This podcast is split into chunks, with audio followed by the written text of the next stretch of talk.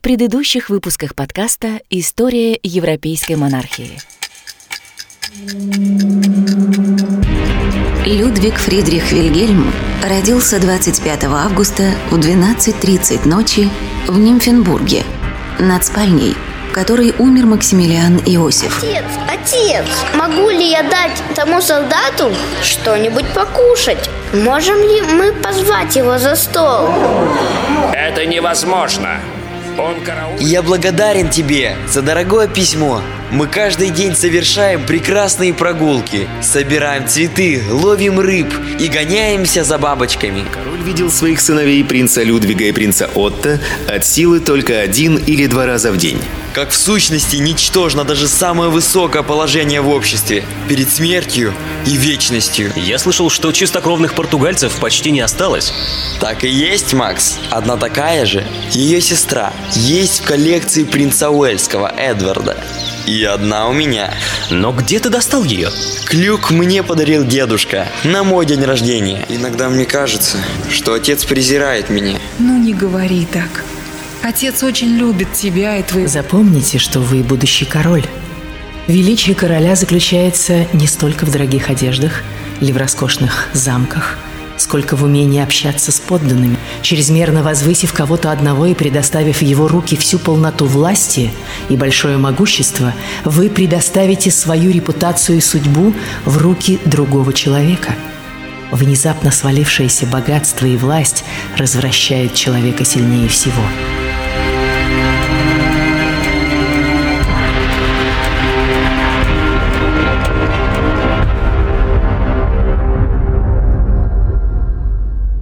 История европейской монархии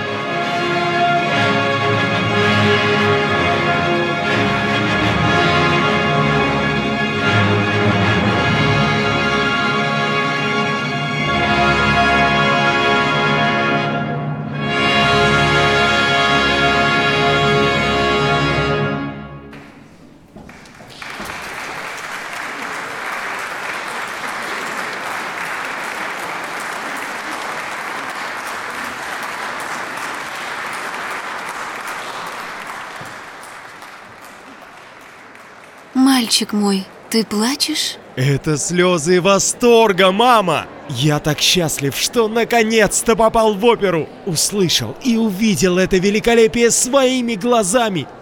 Как прекрасно! Как восхитительно! Как изумительно! Ну да, неплохо. Неплохо? Отец, это все, что вы можете сказать о такой музыке? Это живая энергия. Это другой мир, раскрывшийся перед нами. Как можно опошлить все простым словом «неплохо»? Ах, боже мой, вся эта публика.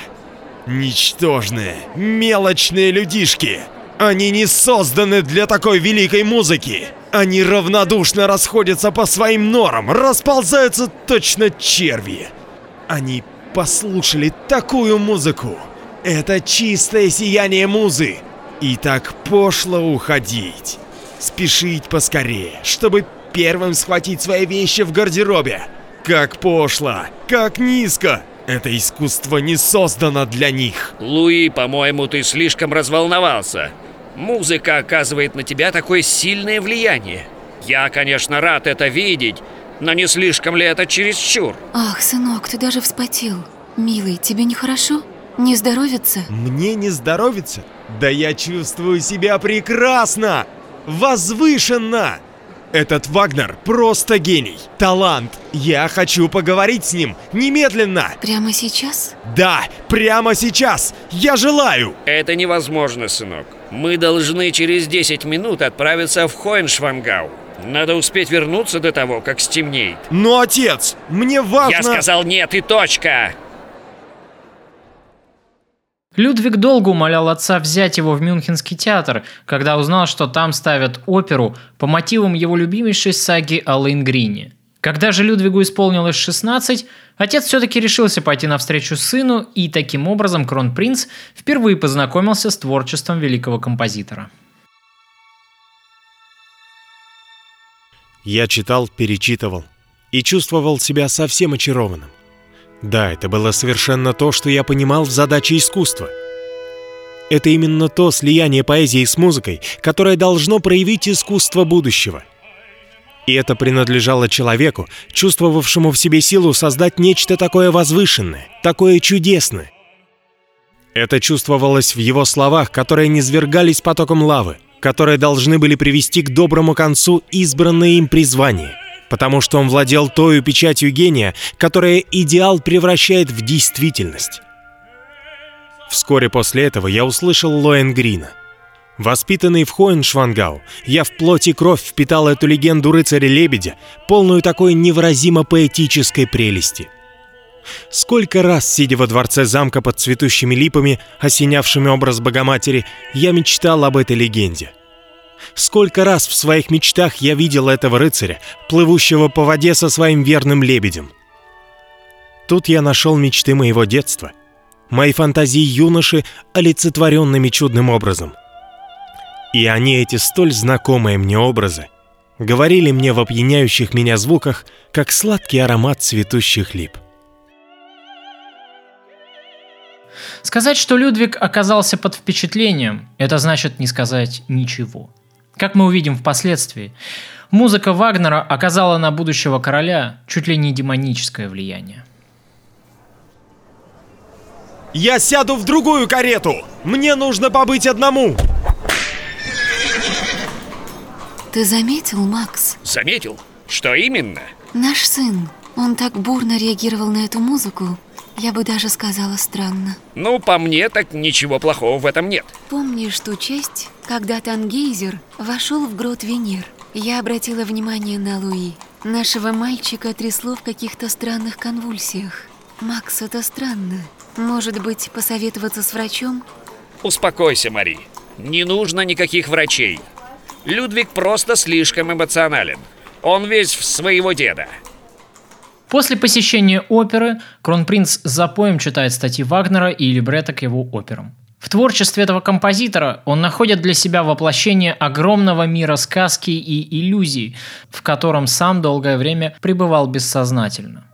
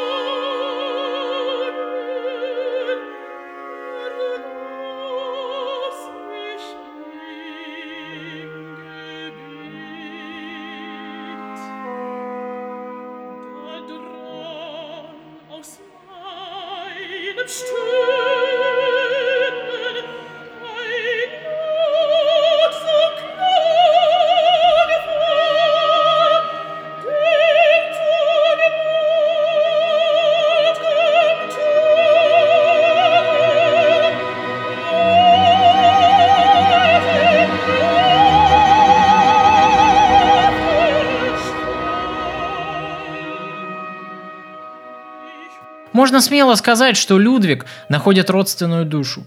Впервые за свою жизнь он встречает человека, который тоже живет в мире сказки, и более того, сам творит этот мир, созидает его из звуков и образов, точно хрупкий хрустальный грот, войти в который может лишь посвященный. И Людвиг – это именно тот, кому эта музыка и предназначается. Рихард Вагнер, который сам того не подозревая, так удачно угадал предпочтение будущего короля Баварии, впоследствии извлечет для себя из этого весьма немалую выгоду. Отношение биографов Людвига к главному персонажу жизнеописания нашего героя весьма неоднозначное. Так, например, Евгений Вильк открыто высказывает к нему неприязнь. Считается, что гений и злодейство – это две вещи совершенно несовместимые, пишет автор, и далее резюмирует, что биография Вагнера это утверждение с лихвой опровергает. Однако Мария Залеская в своих суждениях более осторожна, и резких негативных оценок композитору она не дает. В этой передаче я хотел бы подробно рассмотреть взаимоотношения Людвига и Вагнера и попытаться ответить на два главных вопроса. Первый – это действительно ли Вагнер сыграл в судьбе Людвига негативную роль? И второй – какова же была эта роль в действительности?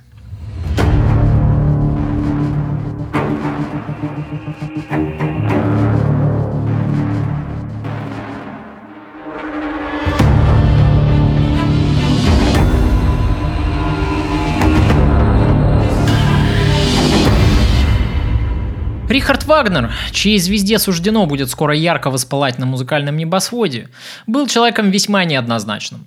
Впрочем, в отличие от предыдущей версии подкаста, я хотел бы воздержаться от оценок и суждений, предоставив моим слушателям возможность выбирать самим из двух противоположных точек зрения.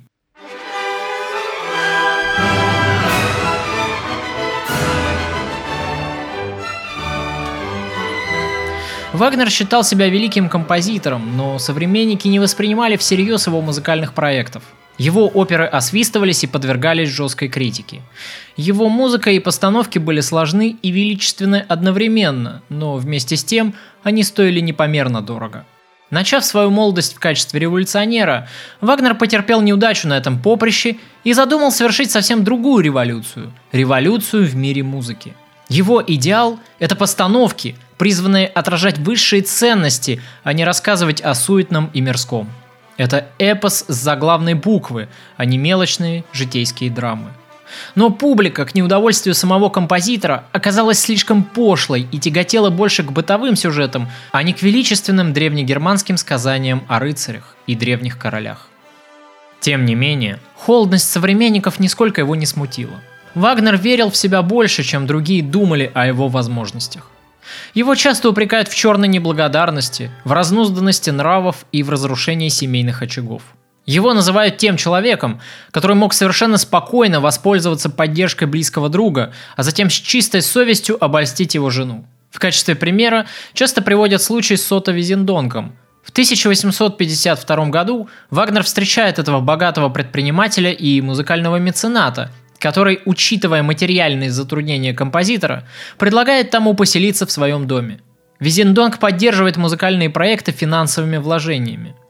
Вагнер принимает это как должное, как дань своей гениальности. И уже вскоре он соблазняет жену своего покровителя, Матильду Визендонг. Их роман длится около трех лет. Все это время рядом с Вагнером находилась супруга, от которой он скрывал свою любовную связь так же, как и от мужа своей любовницы и покровителя – этот взгляд опровергается Марией Кирилловной Залеской, биографом композитора и его защитником перед судом истории. Отношения между Вагнером и Матильдой длились более трех лет, что уже само по себе отвергает любую теорию о разнузданности нравов. В ответ на это противники Вагнера обращают внимание на другой аналогичный случай любовных отношений, случившийся позже между Вагнером и Казимой фон Бюлов, супругой его близкого друга. Ради замужества с Вагнером Казима расторгнет свой брак с упрямым Бюловым в судебном порядке. Что до самого Вагнера, то он тоже не был свободным человеком. Однако в 1866 году его первая и нелюбимая жена Минна умрет, подарив таким образом свободу композитору. Итак, кто же перед нами? Беспринципный, циничный человек, который не гнушался разрушением чужих семей, самовлюбленный, тщеславный эгоист, или напротив, романтик, которому не везло в любви и который встречал ее только среди замужних женщин. Обе эти точки зрения, на мой взгляд, имеют право на существование. И как и свойственно многим людям, две противоположности сочетаются в одном человеке. Впрочем, я считаю, что опасно приписывать крайности и с легкостью осуждать человека, ставя штампы на его личности с надписями «мерзавец» или «циничный человек». Брак Читы Беловых нельзя было назвать счастливым, и Казима вышла замуж за Ганса отнюдь не по своему сознательному выбору, а по просьбе отца. Вагнер не совращал девушку, их встреча всколыхнула чувства обоих. Но разве есть что-то предосудительное в чистой и искренней любви, когда оба человека преданы друг другу? И этот пример, как и множество других подобных ему в судьбах прошлого, отчетливо показывает нам, как легко, не вдумываясь, осуждать других людей, и как тяжело попытаться понять их, оценив все обстоятельства. Тем не менее, я не делаю попыток обелить Вагнера от всех обвинений и представить его перед вами чистым человеком. Безусловно, в нем были и плохие стороны, и натуре его, как мы убедимся с вами позднее, было присуще забывать о благодеяниях, оказанных ему в минуту нужды, и легко пользоваться людьми, когда того требовали обстоятельства, даже если это могло обернуться против его покровителя и друга.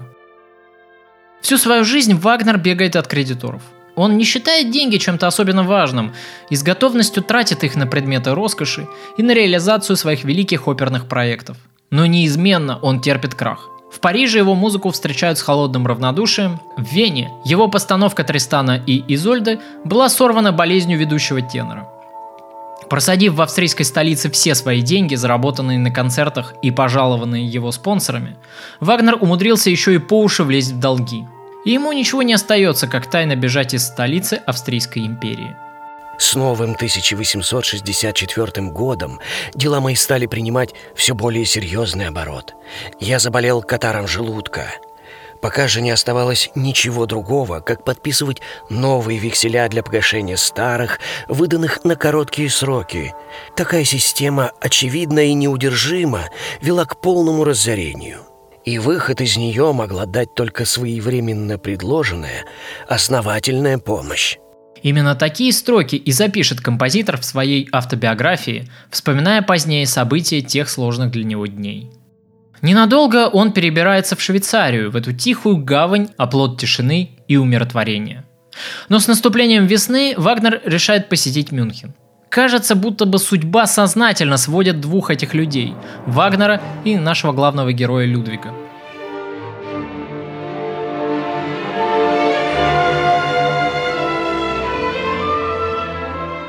Я направил свой путь в Мюнхен, где рассчитывал неузнанный никем отдохнуть два дня от ужасных волнений последнего времени.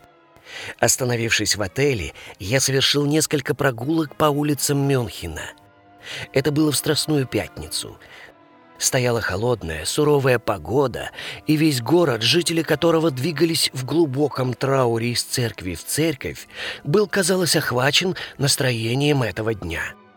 Незадолго перед тем умер пользовавшийся такой любовью в Баварии король Максимилиан II, оставив трон своему юному, способному уже занять престол 18-летнему сыну – в одной из витрин я увидел портрет молодого короля Людвига II. И вид этого юного лица тронул меня тем особенным чувством участия, какое возбуждают в нас в тяжелых условиях жизни молодость и красота.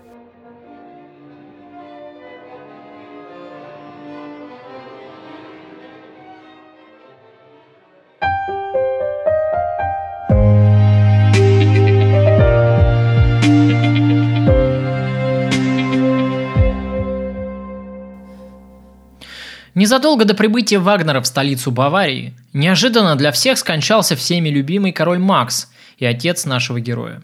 Людвиг был глубоко потрясен, стоя у смертного одра своего отца и предшественника. В день смерти Максимилиан слабеющим голосом успел провозгласить своим наследником 18-летнего кронпринца Людвига и верить в его руки Баварию. «Я сделаю все, что в моих силах, чтобы сделать мой народ счастливым», напишет вскоре после этого Людвиг своему бывшему учителю –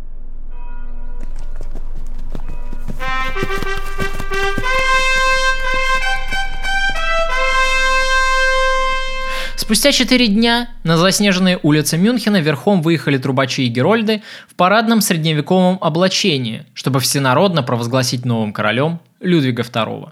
Народ изумленно лицезреет своего нового правителя, который сопровождает гроб отца в похоронной процессии.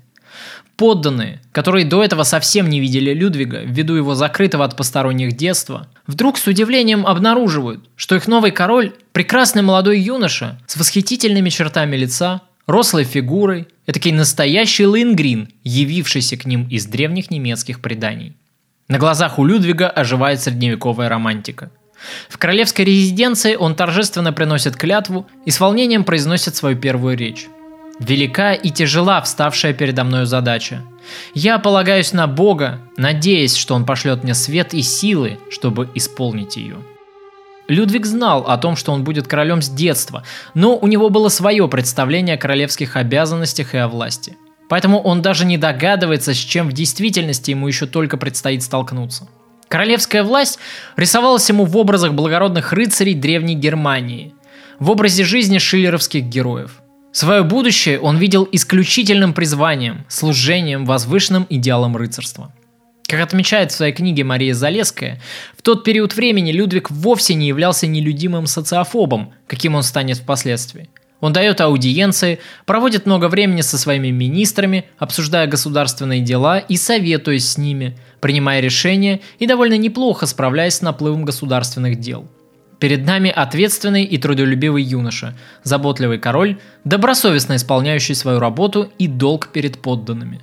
Как это и характерно в истории судеб многих правителей, ставших впоследствии тиранами или экзальцированными сумасбродами, Людвиг начал как образцовый монарх с огромным потенциалом. Взойдя на престол, Людвиг по обычаю устроил аудиенцию кабинету министров его предшественника. Министры явились к новоиспеченному королю в кабинет в полном составе, чтобы по давно заведенному обычаю просить у его величества отставки. Людвиг же ее не принял. Таким образом, он окружил себя людьми опытными и знавшими о делах в государстве лучше, чем он сам. Это был мудрый поступок. И все-таки его отношения с придворными не оказались безупречными. Привыкший с детства к искренности, не терпевший фальши и воспитанный на высоких идеалах, король столкнулся с атмосферой интриги и лицемерия. Сперва это не проявлялось слишком сильно. Молодой Людвиг был независим в своем мнении и не терпел, чтобы кто-либо навязывал ему свою точку зрения или лоббировал чьи-либо интересы. И очень быстро его окружение, которое видело в молодом короле легкую дорогу к власти, сильно разочаровалось тем, что новый монарх обладает сильной волей и независимым нравом и не подпадает абсолютно ни под чье влияние. Первое время Людвиг не будет замечать опасности – Окружающий мир вокруг будет окутан в его глазах ореолом романтики, и на все молодой король будет смотреть глазами идеалиста. Однако очень скоро, с появлением Вагнера, он будет вынужден столкнуться с людской завистью и скрытым сопротивлением придворного окружения, которое однажды уже испытал его дедушка. И в этой битве Людвиг будет вынужден либо потерпеть поражение, уединившись в своем выдуманном мире, либо, изменив своим идеалам, превратиться в тирана. Судьба уготовит ему первый путь. Но пока еще молодой король ни о чем подобном не подозревает. Жизнь только началась для него. И, как обычно, в глазах молодого человека она полна новых свершений и сулит только счастье. И все же на душе у Людвига было отнюдь не безоблачно. Многие биографы отмечают, что он с детства готовился на роль короля и легко свыкся со своей новой жизнью. Это действительно так. И все-таки следующее признание короля, высказанное им вслух одному из друзей, частично приоткрывает перед нами его состояние в тот момент времени. Ведь еще недавно перед моим вступлением на престол я был обязан в 10 часов поцеловать руку отца и идти в постель, куда приходила мать, чтобы посмотреть, хорошо ли я укрыт.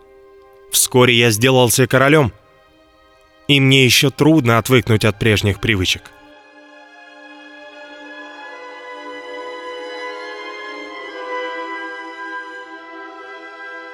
В этом признании отчетливо читается тоска по утраченному детству и беззаботной жизни.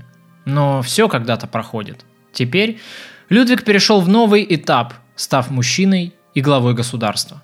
Молва о его скромности, трудолюбии и образованности увеличивали симпатию к королю. В честь него слагались гимны и стихи, а его портреты раскупались на расхват.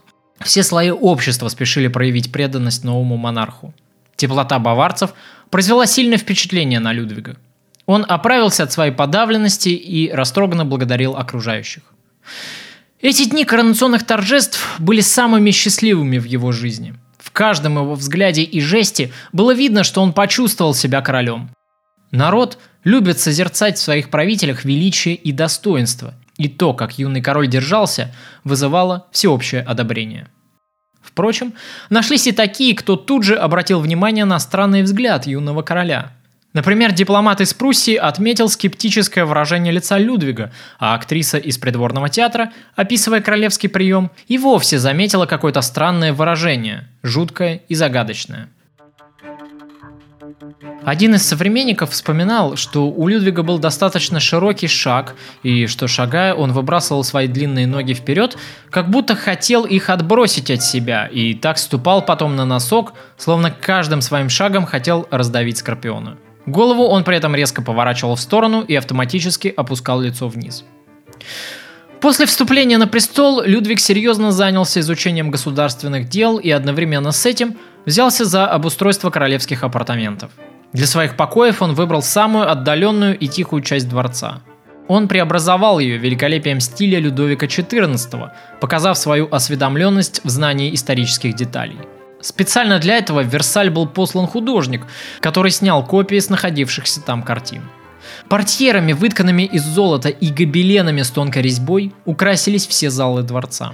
Для приема министров в зал, где это обычно происходило, установили тяжелое кресло под балдахином – Прямо из покоев короля был устроен проход в зимний сад, экзотический уголок, куда кроме нескольких слуг никому не было доступа. В саду находилась выполненная по заказу короля огромная картина, изображающая Гималаи с прозрачной далью над величавыми горами, написанная Юлиусом фон Ланге. Сад благоухал тропической растительностью. В нем стояла восточная палатка, швейцарская горная хижина, резной мостик, лужайки с душистыми цветами, а на маленьком озере покоилась золоченная лодочка в виде лебедя. А еще Людвиг тут же решил исполнить свое долгожданное желание и лично пообщаться со своим кумиром. Он вызвал к себе секретаря кабинета министров Франца фон Фельстельмастера и дал ему поручение – во что бы то ни стало разыскать Рихарда Вагнера и организовать его переезд в Мюнхен.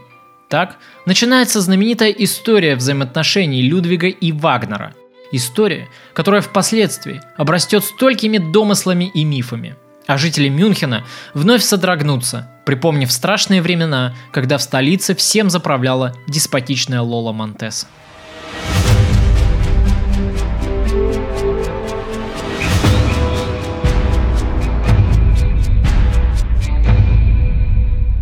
Тем временем, ничего не подозревающий Вагнер уже покинул Мюнхен, отправившись дальше на запад.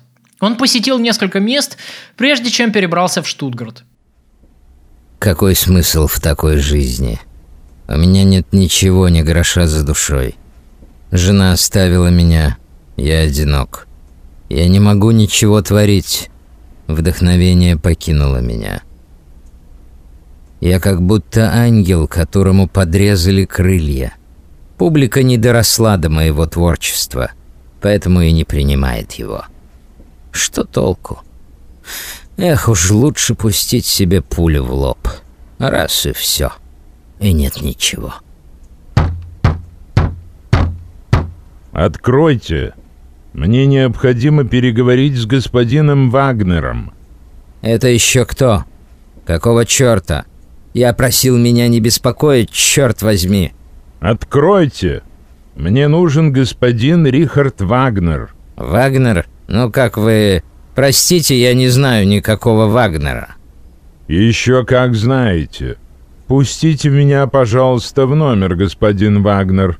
Это конфиденциальный разговор». «Послушайте, любезный друг, у меня нет никаких денег.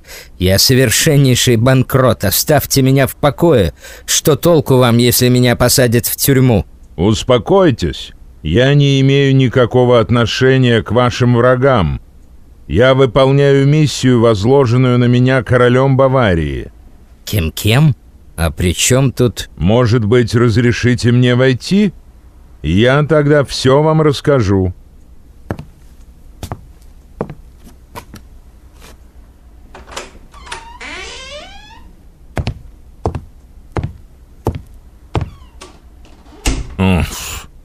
Ну, наконец-то. А то мне порядком надоело уже бегать за вами по всей Европе. А вы держите глухую оборону, господин Вагнер. А? Ну вы даете. Ну не бойтесь, не бойтесь. Я не посланник ваших недругов. Разрешите присесть? Присаживайтесь. Ох, Какое облегчение, что вы не от господина Зойлера. Бррр. Ему я должен огромную кучу денег за неудачные постановки в Вене. Ну да, так и надо старому идиоту. Эта свинья решила подзаработать на моем таланте. Проклятая жидовская морда. А вот и не получилось ничего у него. Да и меня след простыл. И что дальше, господин Вагнер? Так и будете прятаться всю оставшуюся жизнь? Не знаю, не знаю. Если бы не вы, я уже думал руки на себя наложить. Я так устал от этих постоянных скитаний, от необходимости вечно скрываться, прятаться, бежать из города в город. Никакой жизни нет. Во мне кипят великие замыслы, необычайные проекты. И, конечно, они требуют немалых денег. Но что такое в сущности деньги, если не сырье, бездушный материал для воплощения искусства? Не хотите ли кофе? Могу позвать гувернера. У меня есть отличный кофе из Вены. Благодарю вас, господин Вагнер. Ничего не надо. У меня к вам письмо от короля. Ах да, я и забыл, постойте. От какого еще короля? Вы верно шутите? Нисколько. Сначала прочитайте, а потом поговорим. Держите. Дорогой мой друг, я пишу вам это письмо, движимой надеждой, что наконец-то смогу познакомиться с вами поближе. С тех пор, как я услышал вашу музыку, я понял, что пленен ею навечно. Я будто был рожден заново. Передо мной предстал новый дивный мир, о котором я лишь смутно догадывался, предстал во всей своей красе и величии. Прошу вас принять это приглашение и незамедлительно отправляться в Мюнхен. О расходах на переезд не беспокойтесь. Я также поставлен в известность относительно вашего затруднительного материального положения. Об этом тоже более можете не печалиться. С искренней любовью к вам, преданный ваш поклонник Людвиг. Именно там его и застало послание от баварского короля. Франц фон Фистельмастер, личный секретарь короля, много времени провел в мучительных попытках отыскать скрывавшегося маэстро. Наконец, в Мариенфилде секретарь короля нападает на след композитора, который и приводит его в Вюртенберг. Фестельмастер находит господина Вагнера в дешевой штутгарской гостинице в крайне плачевном состоянии. Прятавшийся там от всех кредиторов на свете, Вагнер пребывал в духовном упадке. Он был истощен депрессией до крайности и уже готовился свести счеты с жизнью. И вдруг такое неожиданное провидение. Письмо от самого короля, да еще и с милостивым предложением переехать в Мюнхен под его высокое покровительство. В пять часов вечера я встретился на вокзале с Фистермастером, чтобы вместе с ним отправиться в Мюнхен. Туда было дано знать по телеграфу о нашем приезде на следующее утро. В тот же день я получил из Вены письма, самым настойчивым образом отговаривавшие меня от намерения вернуться туда – но ужасом этого рода больше не суждено было повторяться в моей жизни.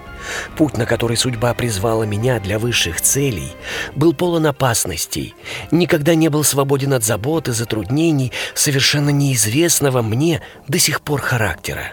Но под защитой высокого друга бремя пошлых жизненных невзгод никогда больше не касалось меня.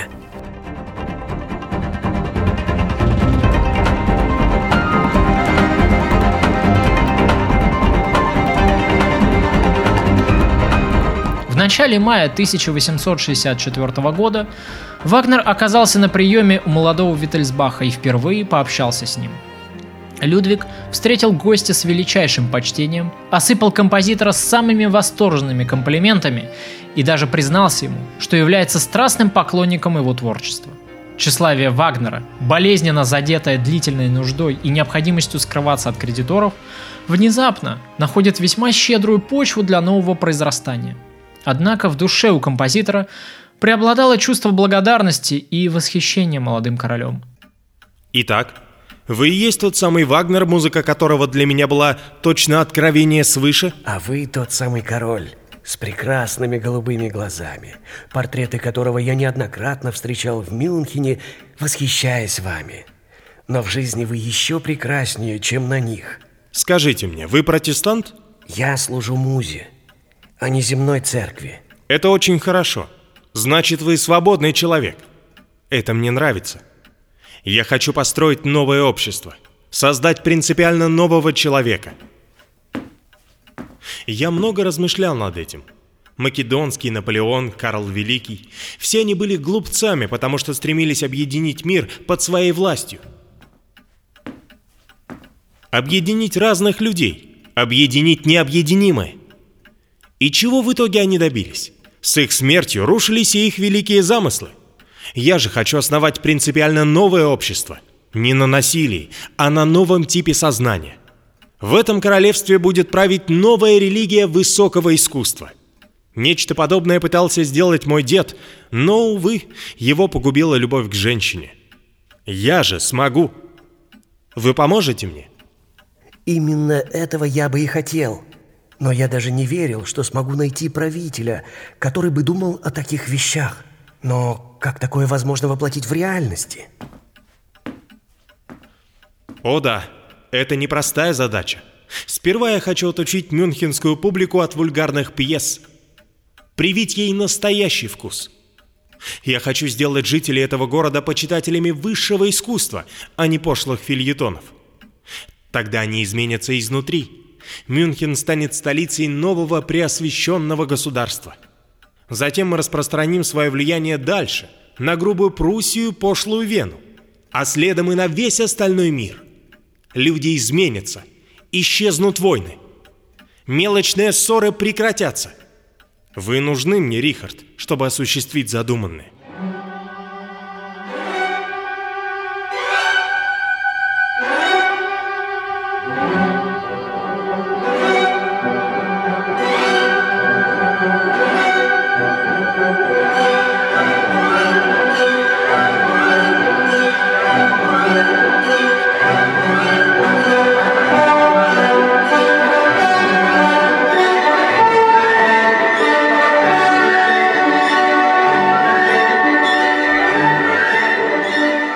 Письме к своему другу Вагнер восторженно отзывался об этой встрече, из чего мы видим, как искренне растрогали его душу слова Людвига.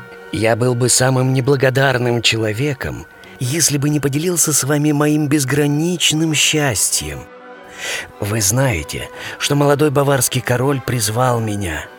Сегодня меня представили ему – он так хорош и умен, так душевен и прекрасен, что, боюсь, жизнь его в обыденных условиях мира промелькнет, как мгновенный божественный сон. Он любит меня с сердечностью и пылом первой любви. Он знает обо мне все и понимает меня и мою душу. Он хочет, чтобы я навсегда остался возле него. Работал, отдыхал, ставил на сцене свои произведения — он хочет дать мне для этого все, что нужно. Я должен окончить Нибелунгов. Он намерен поставить их так, как я хочу. Я должен быть неограниченным господином самого себя, не капельмейстером. Я должен быть самим собой и его другом. И это все он понимает так же строго и точно, как если бы мы с вами говорили на эту тему. У меня не будет никакой нужды. У меня будет все, что необходимо — лишь бы я оставался при нем. Что скажете вы на это? Слыхано ли это? Неужели это не сон? Представьте себе только, как я тронут. Мое счастье так велико, что я совсем им подавлен. Об очаровании его глаз вы не можете иметь никакого представления. Если бы только он жил. Он слишком хорош для этого мира».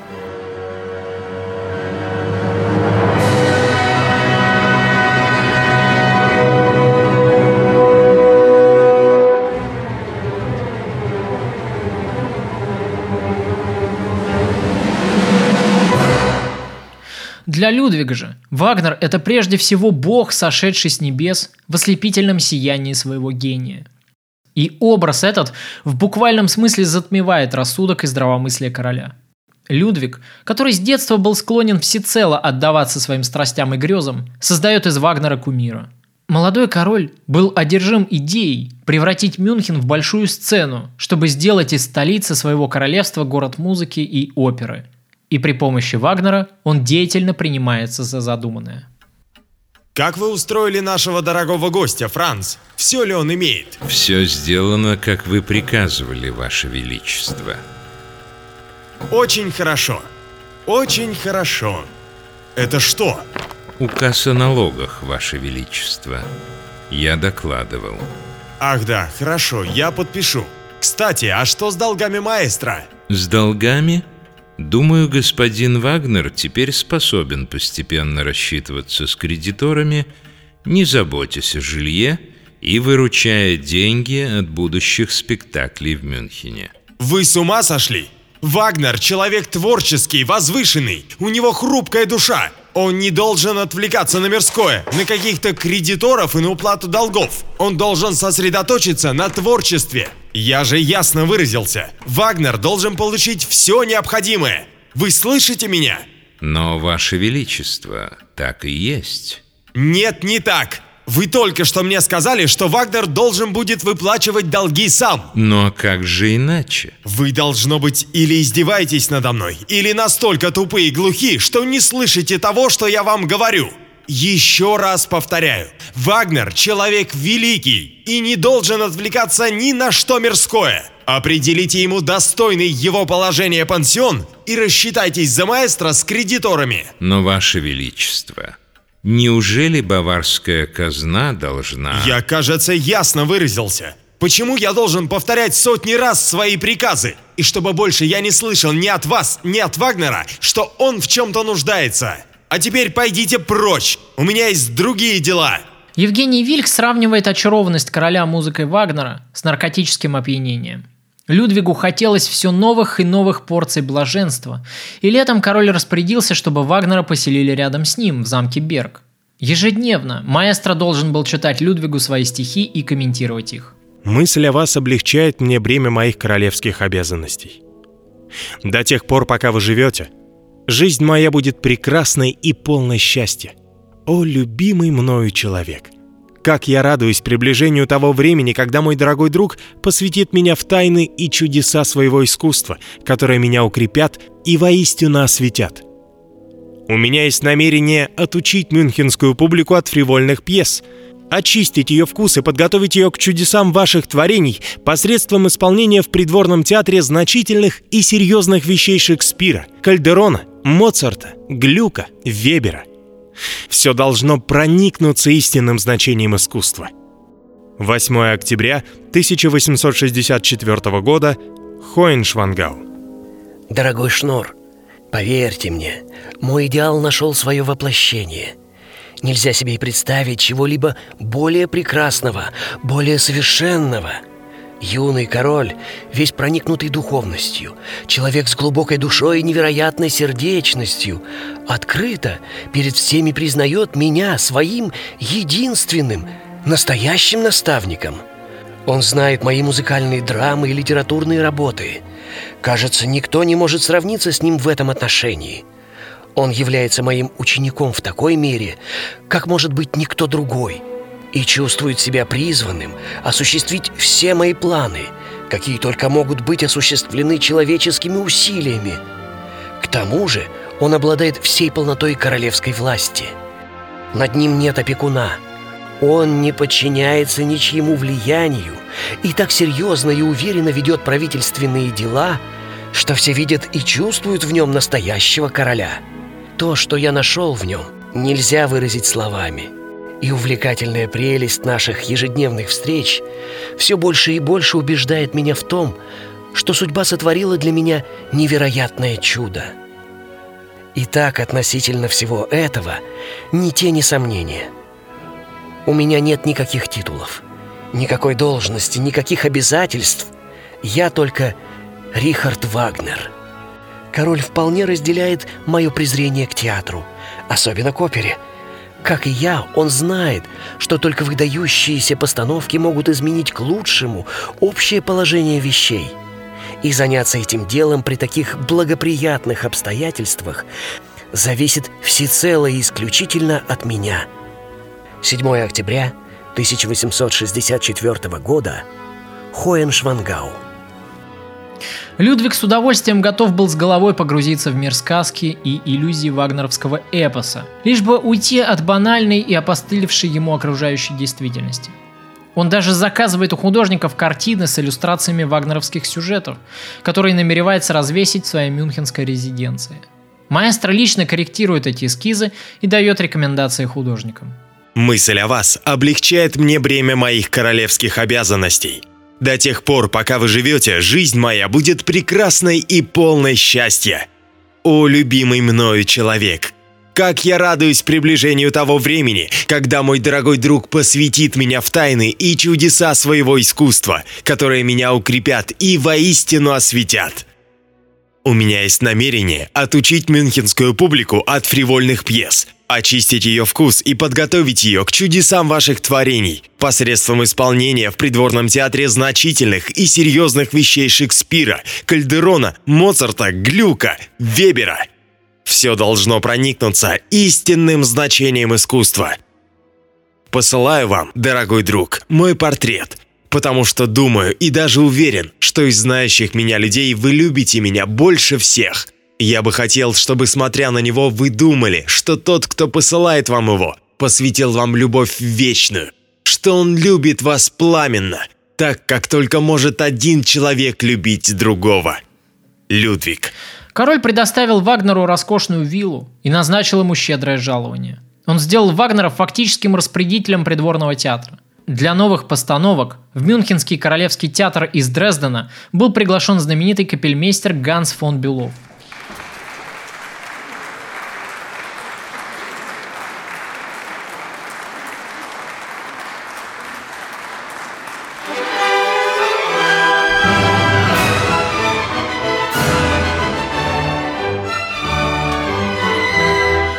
Однако поводом для приглашения Белова был отнюдь не только его талант руководителя оркестра. Была еще одна, весьма деликатная причина. Дело в том, что Вагнер был влюблен в супругу Белова, Казиму фон Белов, с которой они к тому времени уже тайно встречались.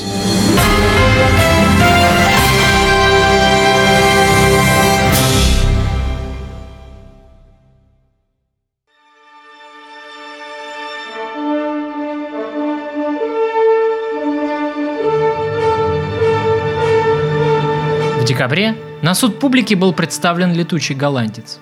Вагнер стремился связать в одно целое музыку, поэзию и драматическое действие. Первое выступление было встречено с большим одобрением. К тому времени Вагнер уже задумал поставить в Мюнхене кольцо небелунгов. Воодушевленные успехом голландца, Людвиг и Вагнер задумали грандиозный проект строительства в Мюнхене нового роскошного театра, который должен был бы затмить Венскую оперу – Людвиг хотел, чтобы премьера спектакля была поистине грандиозной. Поэтому он приглашает из Дрездена архитектора Земпера и заказывает ему проект нового театра, который величественно раскинулся бы на берегу Изары, неподалеку от Максимилианиума, проекта его покойного отца. Воображение истинного Виттельсбаха, в крови у которого жила страсть к грандиозным строительным проектам, рисовало театр, воздвигнутый среди природы на возвышенности. Новый Мюнхенский театр должен был стать своеобразным памятником торжества искусства над серой посредственностью, а заодно и прославить в веках имя Людвига и Вагнера. Людвиг лично выбрал холм на правом берегу реки, поросший деревьями старого парка. Но театром все дело не заканчивалось. Это был лишь первый камень в череде преобразований города. Людвиг задумал сделать театр новым центром города, от которого, по замыслам самого короля, должен был пролегать через весь Мюнхен центральный проспект – как отмечает в своей книге Евгений Вильк, за несколько месяцев композитор сумел приобрести огромное влияние на короля и невиданное богатство. Все его долги были выплачены за счет баварской казны, ему был определен богатый пансион в 40 тысяч гульденов, в его распоряжении находился роскошный дом в центре Мюнхена, а подле него теперь постоянно обитала любимая женщина – Казима фон Белов. Вагнер мог теперь сосредоточиться на музыке всецело, чтобы творить новые грандиозные проекты и созидать величественную, эпическую оперу. И он творил и созидал. Творил настолько мощно, что у мюнхенских казначеев при упоминании его имени тряслись руки и слезы текли из глаз, потому что каждая новая постановка требовала еще большего размаха за счет своего грандиозного сценария. А это значило, что все дороже и дороже становились его постановки. Однако, с распространенной точкой зрения о гигантских расходах на Вагнера и его творческие проекты не согласна Мария Залеская. Биограф Вагнера считает, что расходы на композитора и его постановки не были такими уж астрономическими, как их принято представлять, и масштабы финансовых вложений Людвига в строительство нового Мюнхенского театра не шли ни в какое сравнение с его будущими грандиозными строительными проектами. Как пишет автор, скрупулезно подсчитано, что всего за 19 лет, прошедших с момента личного знакомства и до смерти Вагнера, Людвиг истратил на его нужды чуть больше полумиллиона марок, что составляет примерно 4,5 миллиона евро.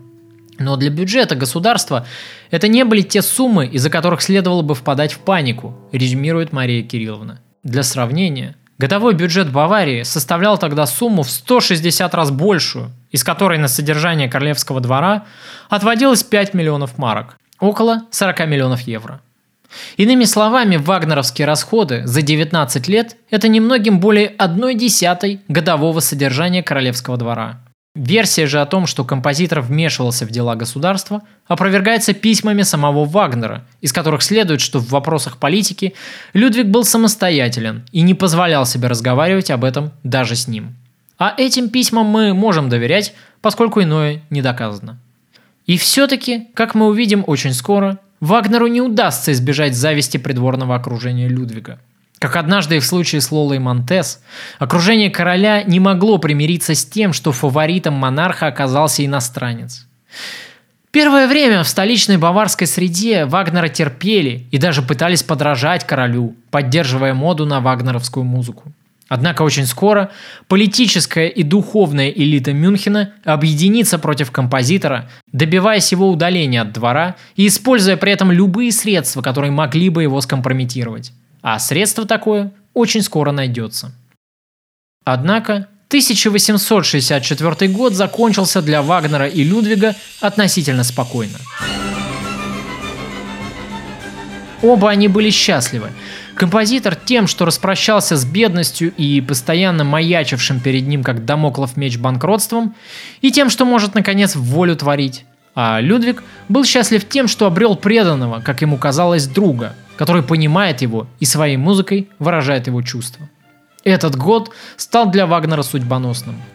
Людвиг, окрыленный бурными идеями преобразования города, в этот период времени казался особенно счастливым. Он часто появлялся в народе, вникал во все государственные дела и проявлял себя истинным королем и правителем. Таким он будет недолго, и совсем не таким он войдет в историю Баварии – это было время, когда король еще любил смеяться, скажут впоследствии его современники, столь метко охарактеризовав этот период правления Людвига II. Вскоре после наступления Нового года Людвиг, отдыхая в Хойншвангау, пишет Вагнеру очередное трогательное письмо. «Дорогой друг, Фистермастер только что сообщил мне о том, что вы совсем выздоровели.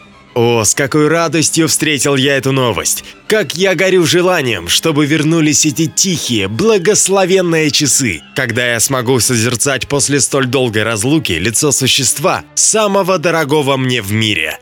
Семпер разрабатывает план нашего святилища. Идет подготовка актеров. Скоро Брунгильда будет спасена бесстрашным героем. О, все, все в движении. То, о чем я грезил, чего ждал, на что надеялся, скоро осуществится.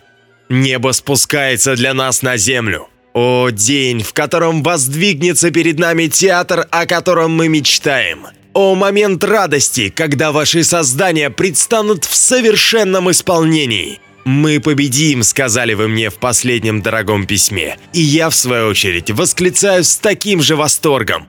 «Мы победим!» Мы не напрасно жили. Преданный вам до конца жизни, Людвиг.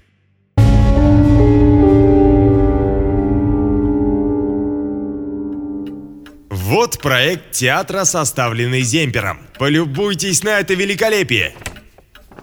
Я хочу начать строительство как можно быстрее. Господин Фистермастер, я поручил вам подготовить к моей смете доклад об источниках финансирования проекта. Что скажете? Ваше Величество, я ознакомился со сметой. При всем уважении к вам, 5 миллионов гульденов – неподъемная цена для нашей казны. Сейчас для Баварии наступают не лучшие времена, и деньги нужны... Опять вы начинаете мне перечить! Я слушать ничего не хочу об этом! Откровенный саботаж! Но, Ваше Величество, Проект все равно должен пройти одобрение парламента. Депутаты настроены крайне нервозно. Ну за что? За что мне все это? Почему приходится с таким мучением продвигать в народ высокое искусство? Слепая толпа не понимает колоссальное значение этого строительства. Я же о них и забочусь. А вы, господин фистермастер, тоже хороши. Вместо того, чтобы поддержать меня, вы только ставите палки в колеса. Ваша милость, видит Бог, что я искренне сочувствую вашим замыслам. Но наша казна не потянет такой дорогостоящий проект. Да и парламент, сир... В этой стране, кажется, я король. Король здесь я, черт возьми. В Баварии король я, Людвиг Виттельсбах. Я не желаю слышать более ни о каком парламенте. Как скажете, ваше величество. Ну а народ? Нельзя же игнорировать народ. А что народ? Люди в Мюнхене крайне возмущены. Столица гудит, как осиновый улей. Утренние газеты пишут... Вы читаете весь этот бред? Все эти мерзкие сплетни? И что же там пишут про меня, про вашего короля? Ох, сир, лучше бы вам не знать. В одной из газет пишут, что вы якобы подарили Вагнеру два сундука, набитых двумя миллионами гульденов. В другой газете описывается тайная связь Вагнера с замужней женщиной, с некой Козимой Лист. Ходят даже слухи, что Вагнер не только читает вам свои стихи, когда бывает у вас. Это все ложь! Ложь! Мерзкие сплетни! Глупая, мелочная толпа! Я больше не хочу слышать эти мерзости! Вон! Вон из моего кабинета!